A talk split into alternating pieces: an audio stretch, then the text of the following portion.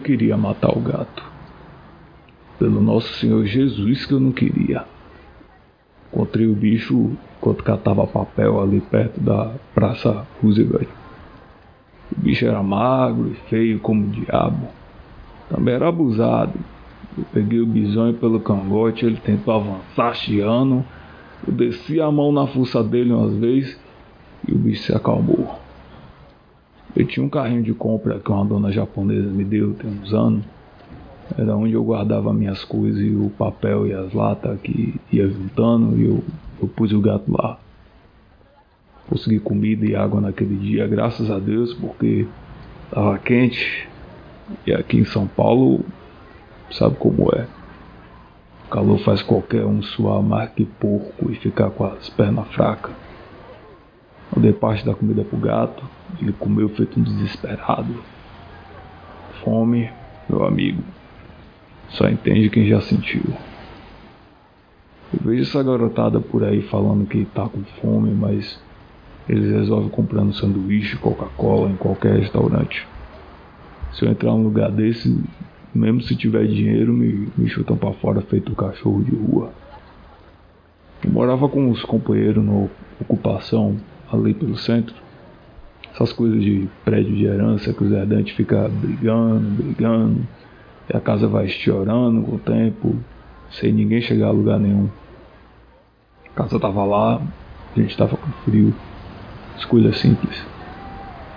Foi lá que eu dei banho no gato e esfreguei bem o um pedaço de sabão de coco do bicho. Catei as pulgas, que não eram, não eram tantas porque não tinha como se alimentar de uma coisa magra daquela. A Olinda, uma, uma morena parruda que morava com a gente, ganhava a vida vendo a sorte dos outros ali pelas bandas do Teatro Municipal. Me arranjou uma fita bem bonita e bem vermelha. Falou pra eu, pra eu colocar no pescoço dele que era pra não dar quebrante, sabe? Eu, eu nunca me preocupei de dar nome para ele. Era o gato. De vez em quando aparecia uma garotada aqui para bater um papo comigo, perguntar da minha vida. Uns barbudos, umas mocinhas bonitas. Tudo de roupa muito colorida, andando de bicicleta. Tiravam muita foto minha do gato. Diziam que era para colocar na, na internet. Internet, né? Eu não sei o que é isso. Eu, eu pensei que fosse ajuda, um, um, emprego, ou pelo menos um dinheirinho. Mas nunca ninguém dessa internet aí me procurou não. Só a garotada. Tinha uns que ficava só nisso tirar foto. Tinha outros que traziam comida, agasalho, remédio para mim, pro gato, cigarrinhos, goró. Porque eles entendiam, né, que tinha dia que quando o estômago tava vazio, a única coisa que eu podia fazer era tentar esquecer. Aí um dia os PM baixaram na ocupação, desceram o cacete em todo mundo. Tinha um tal de mandato que dizia que a casa era dos herdantes e a gente, a gente era pra ir pra rua mesmo. Esqueci cigarro, agasalho, mas não esqueci o gato. A gente rodou a cidade sendo expulso de muito ponto, porque parece que tinha uns gringos visitando um evento aí desse tipo a Copa, sabe? E aí não queria pedir na rua não. Gente suja, cheirando mal. Aplicaram a cidade linda nos pedintes também. Só encontrei canto perto de uma boca. Ali as pessoas não queriam me ajudar, achavam que eu pedia dinheiro para me drogar. Eu queria era para comer e dar de comer pro gato. O gato tinha mais sorte que eu. Eu achava umas porcaria ali para comer, por aí. As pessoas davam de comer para ele, porque as pessoas têm mais pena de bicho do que de, de homem feito eu, sujo. Minha barriga foi entrando, foi entrando, e foi doendo. Tu não sabe o que é fome não, amigo. Tu agradece porque não sabe o que é sentir só na barriga. E eu tava com sede também. A língua estalando de seca por causa do calor. Foi aí que eu fiquei louco. Peguei o gato uma hora da noite, quando ele deitou perto de mim. Apertei o laço contra o quebrante no pescoço dele, até quebrar. Apertei. Quebrou. O bicho tentou resistir, mas a fome. A fome te dá força. Eu fiz um foguinho, assei o gato e comi. Se eu vomitei, eu lá sou doido de rejeitar comida, moço. Só parei para pensar nisso umas noites depois. Quando eu acordei, tateando o chão, procurando o gato. E o gato não tava mais lá. A fome tava. O gato não. O gato eu comi.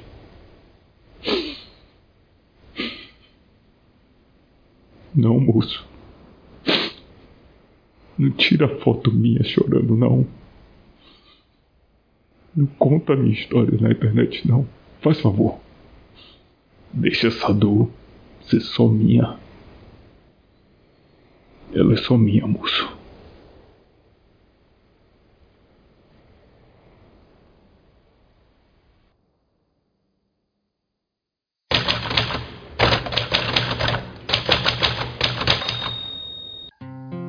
Pessoas, sejam bem-vindos a mais um episódio do Entre Ficções, o seu podcast de audiodrama e entrevistas de literatura de ficção nacional.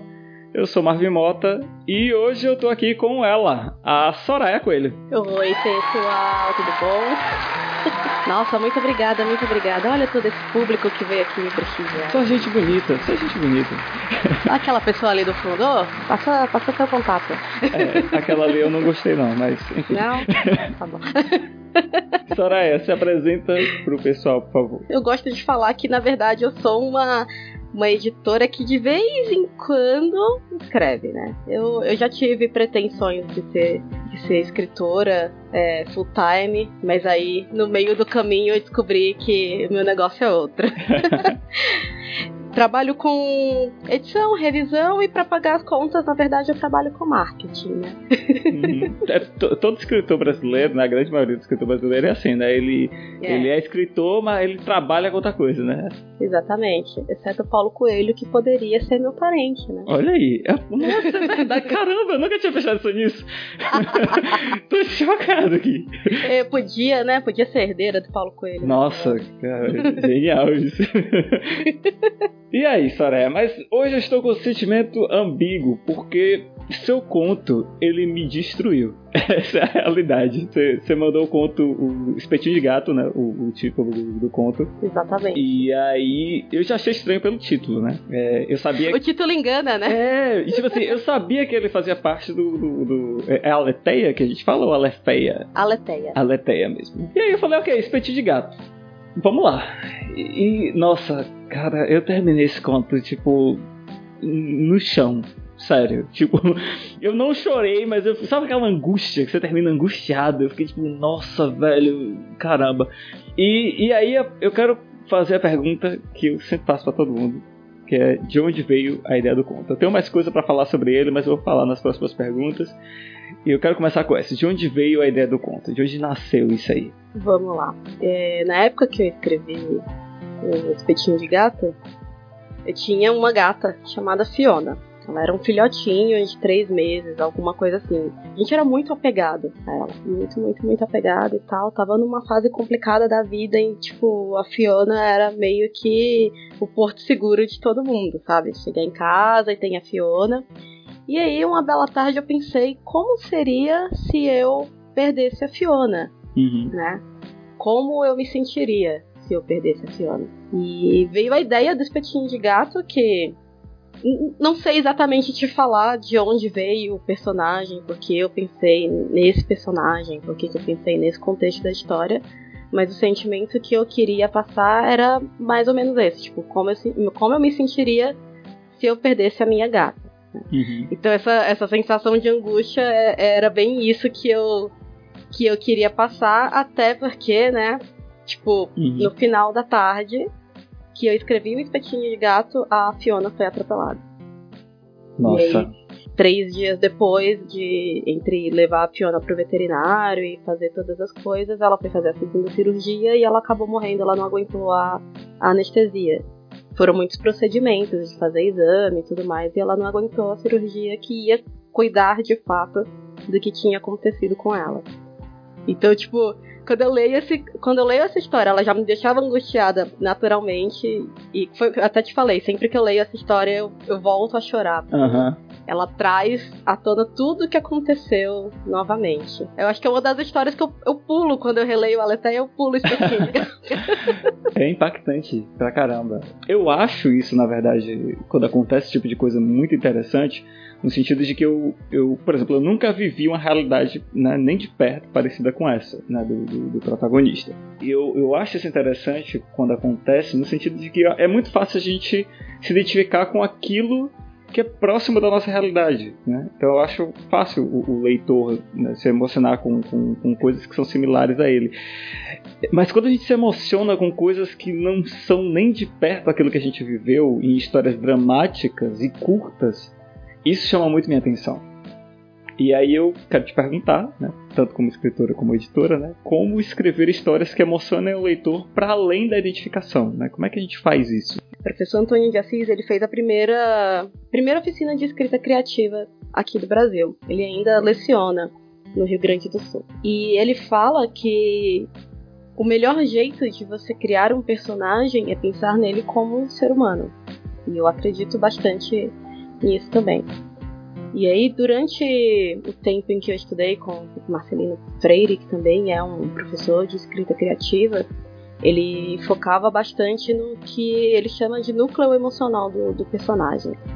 Uhum. Quando a gente pensa no que, que é esse personagem, principalmente para histórias curtas, em que você não vai ter uma narrativa que se desenvolve tanto, que você não vai ter tempo para o leitor se apegar ao histórico do personagem, esse núcleo emocional ele fala por si.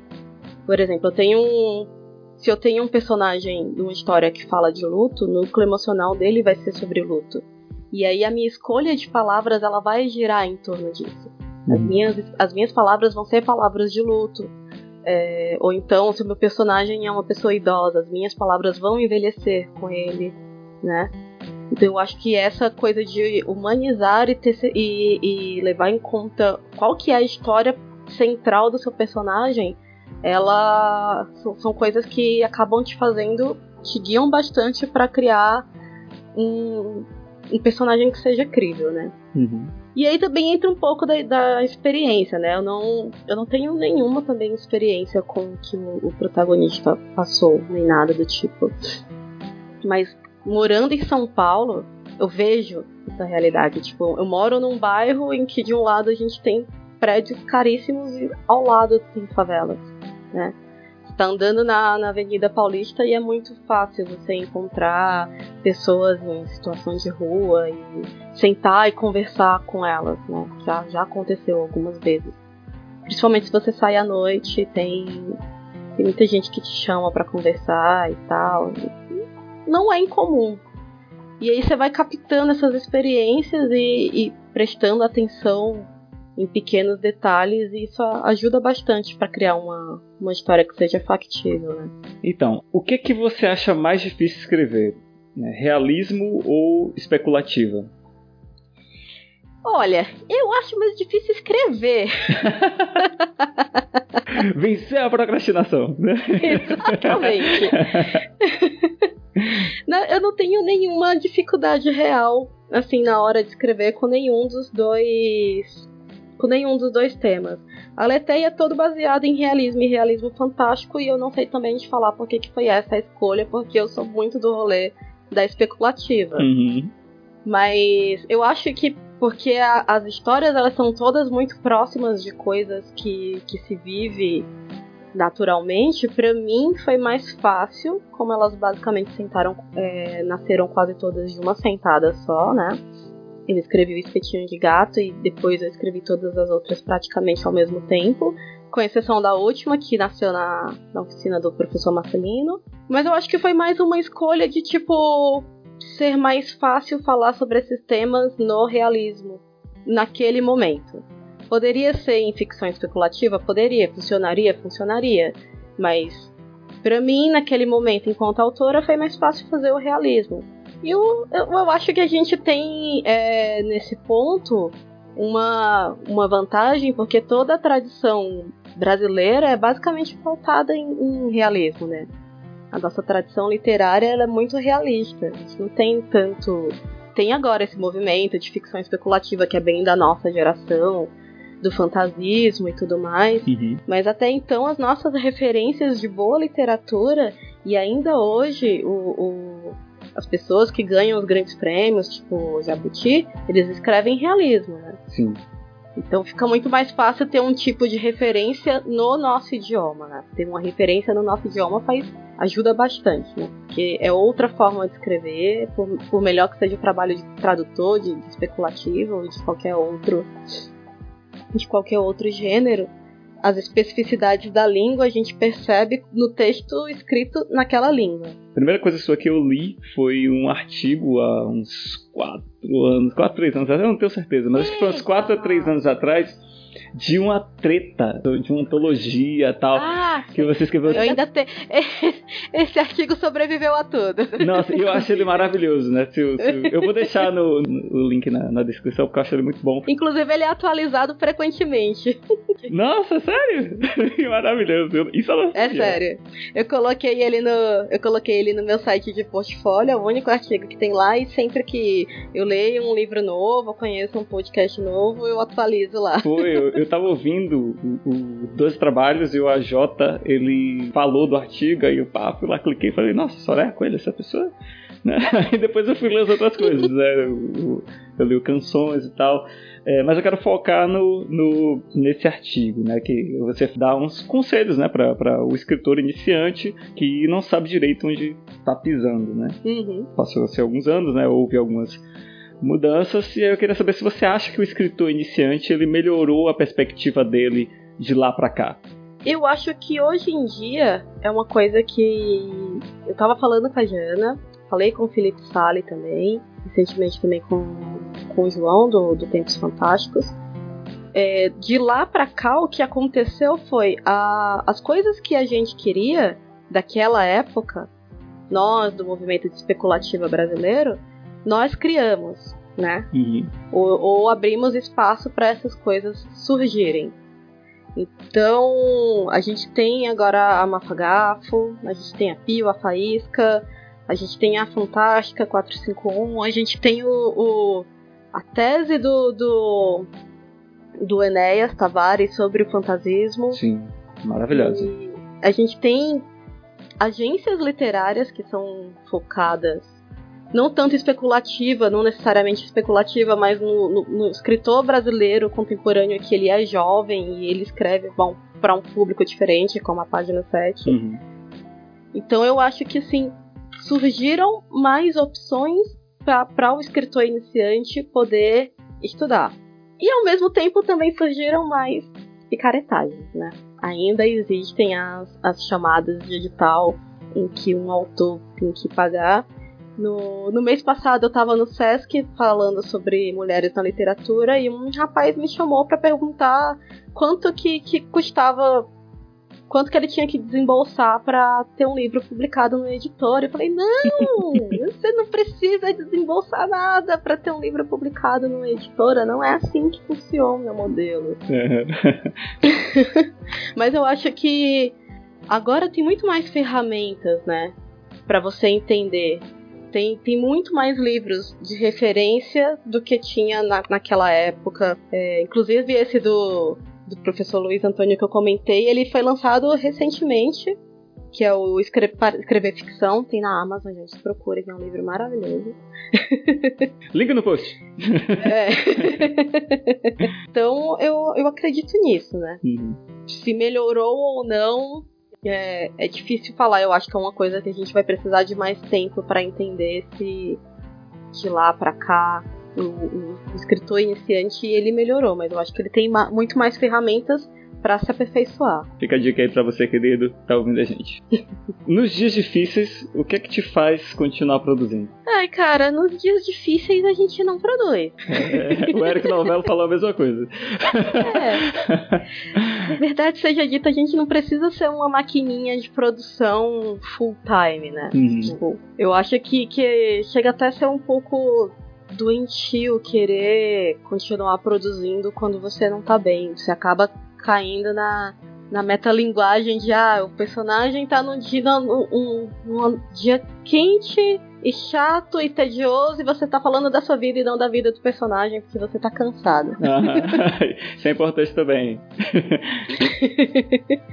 então, tipo, nos dias difíceis você não produz, você pratica o método egípcio uhum. de distração, que é colocar uma história que seja tão idiota para você assistir na Netflix que seu cérebro vai derreter e sair pelas narinas. Nossa, com certeza. Tipo, velho, é, é, é, inclusive, é porque essa pergunta eu sempre repito ela em todas as entrevistas, né? Ela e tem outra também que eu sempre repito porque cada resposta é diferente. Eu é. gosto de ver isso.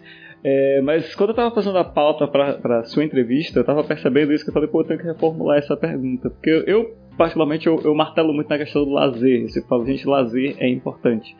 É, é, parar para deixar, sabe, a mente esparecer é importante. Gente, saúde mental, tá? Primeiro lugar. Por favor, façam terapia e levem o seu cérebro para passear. Mas reformulando ela, Sabe porque vou, você vai ser a primeira pessoa que eu vou fazer pergunta reformulada. Eita. O que não te faz desistir de trampar com literatura? Olha, e aí eu vou falar mais da perspectiva da editora do que da, da escritora, porque a escritora não, não tem jeito, gente. Ela vai escrever quando ela bem entender. A escritora uhum. em mim, ela, ela tem vontade própria e ela só faz as coisas quando quer. Me identifico, me identifico. ela é bem caoísta. tem gente que não vai entender isso. Alô, magicando! Alô, magicando! Ju Ponzi, um beijo. Tá. então, mas da perspectiva da editora, para mim é, é, um prazer muito grande trabalhar com o texto. Uhum. Eu gosto de trabalhar com narrativa, eu gosto de ver uma narrativa ser construída. Então, no, nos dias difíceis, o que me anima é tipo olhar para trás e ver todas as histórias que, que eu ajudei a, a nascerem, que são histórias muito boas. Uhum. É, e uma história muito boa, gente, não necessariamente é uma história que vai ganhar um, um, um prêmio, né?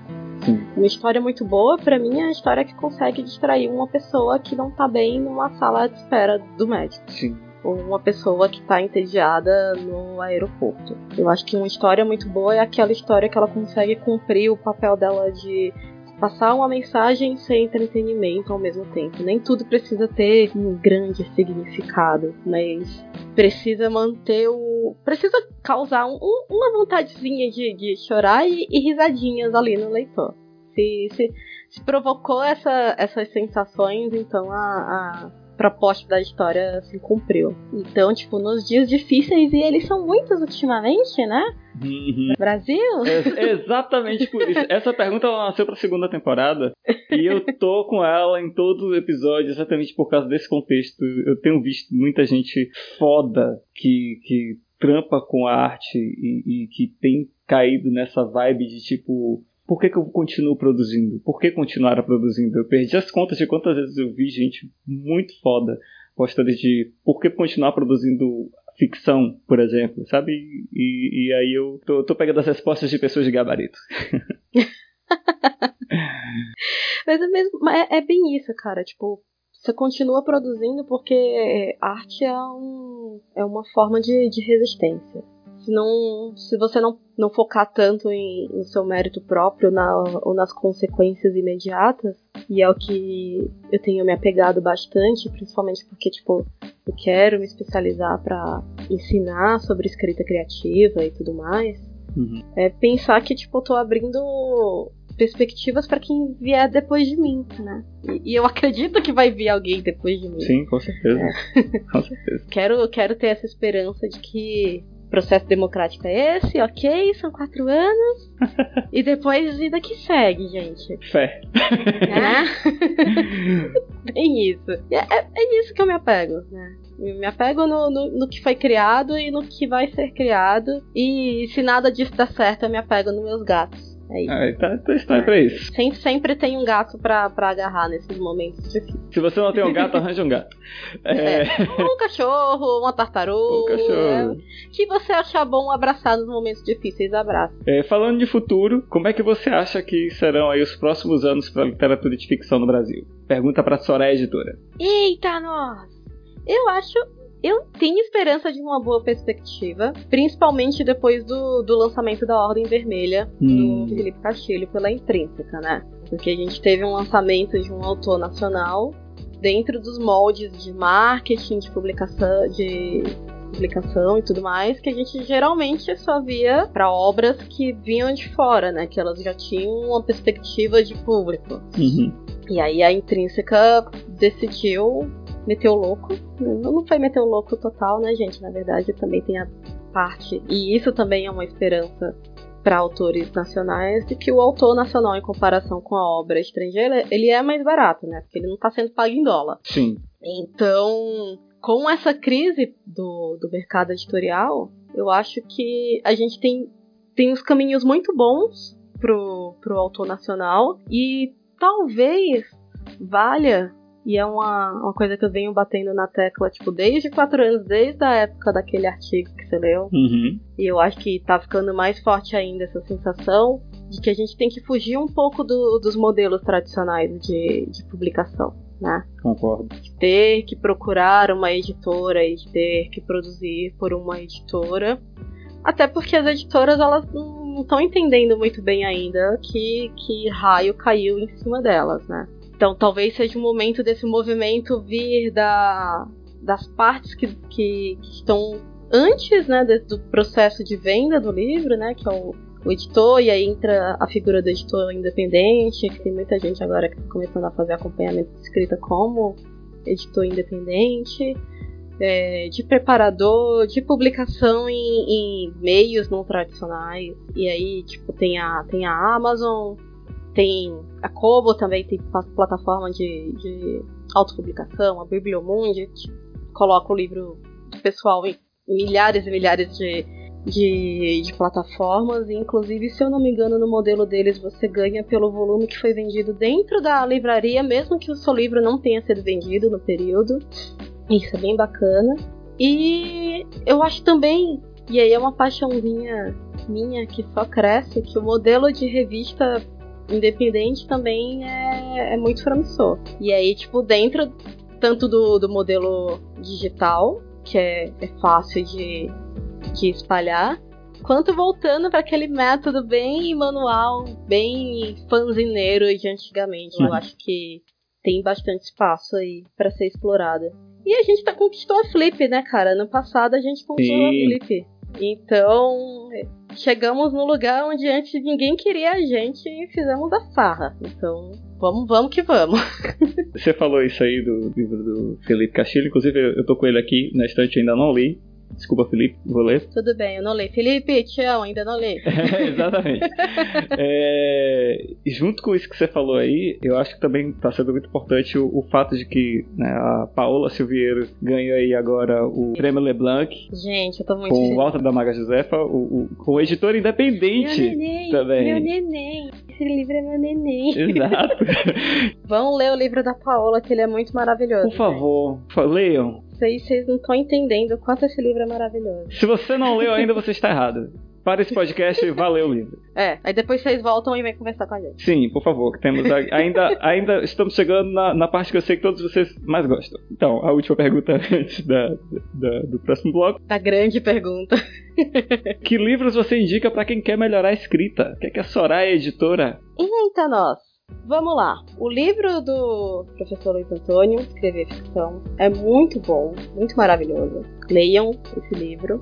Tem os grandes livros de referência, se você quiser entender como é que funciona o modelo de, de história baseada na jornada do herói e tudo mais. Tem o, a jornada do escritor, do Christopher Vogler.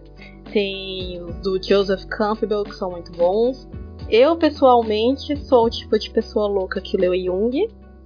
Acho necessário. vou, vou mentir, não. Acho, acho ótimo, inclusive. É, se vocês quiserem começar, tem um livro dele chamado Homem e seus Símbolos, que é muito bom. Leiam. É. eu, eu, não indico nada aqui, mas esse eu vou indicar, gente. Leiam. é muito bom. E tem o, o History também, do Robert McKee. Ele é, ele é bem focado em roteiro de filme, mas ele tem umas, umas referências que são muito bacanas na hora de você construir cenas e tudo mais. É, todos esses têm a tradução em português. Para quem quiser se aventurar em inglês, tem o Wonderbook do Jeff Vandermeer, que é um livro divertidíssimo, é um manual divertidíssimo, colorido, cheio de de figurinhas. Se vocês não quiserem ler, vocês vão se divertir com a figurinha do mesmo jeito, vão votar sem crianças. é muito bom. E aí sempre tem uma gramática por perto, um dicionário e um dicionário analógico, né? Um tesauros ou um dicionário de sinônimos ajuda bastante para não ficar repetindo as mesmas palavras. Vocês vão descobrir que existem formas muito bizarras de falar a mesma coisa. Agora a gente vai para a parte que todo mundo espera, que é o, o bate-bola. Vamos lá? Eita, nós. Vamos.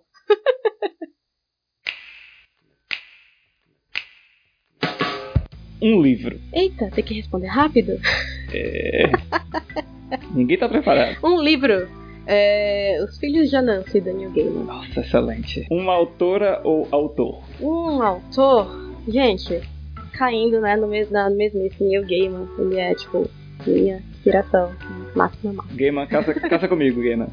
É, por favor. Ou me adota, não tem problema. Também, pode ser também. É, eu pago minhas contas, só deixa eu morar com você. um filme. Uh, Vanilla Sky, com Tom Cruise. Uma série. Uma série? Gente, eu não sou muito de séries, mas né, ultimamente eu tô viciada em Lucifer. Porque entra naquele entretenimento de do método egípcio de entretenimento, né? É. uma música. Qualquer uma que a Florence cantar. Pra mim tá ótimo. Perfeito. Uma inspiração. Ana Martino. Sempre? Sempre. Arte pra você é? Resistência. Gato ou cachorro? Gato. um conselho para novos escritores. Vão estudar. Acreditem em mim para fazer literatura você tem que estudar. Excelente! Soraya, querida, foi um prazer. O papo foi maravilhoso. Nossa, foi muito gostoso o papo. E eu quase fico só conversando aqui e esqueço de fazer essa pergunta. Tinha que eu tinha que me lembrar que eu ia falar, não, cara, você tem que entrevistar ela. Depois a gente marca uns papos pra conversar. Ah, com certeza, com certeza. Então, pra gente encerrar o, cast, é, eu quero te pedir aí pra você falar mais sobre o seu trabalho, sobre onde as pessoas podem te encontrar, onde elas podem botar seus serviços e os seus livros, e é isso aí. Tá bom. Todos os meus livros estão na Amazon, são dois contos, né? Canções e a lista do fim do mundo. E o livro de contos, que é o Aletheia, tem 10 contos de realismo, realismo fantástico para quem gostar. É divertido, é facinho de ler, é aquele livro que eu falei que é pra distrair as pessoas no aeroporto. Vocês vão curtir. É baratinho, me ajuda, compra ele. e aí de serviços, eu presto serviços de edição, preparação de textos, revisão e leitura crítica. E para quem não tiver dinheiro, mas quiser dicas, eu tenho uh, uma newsletter, a Cortesia da Casa.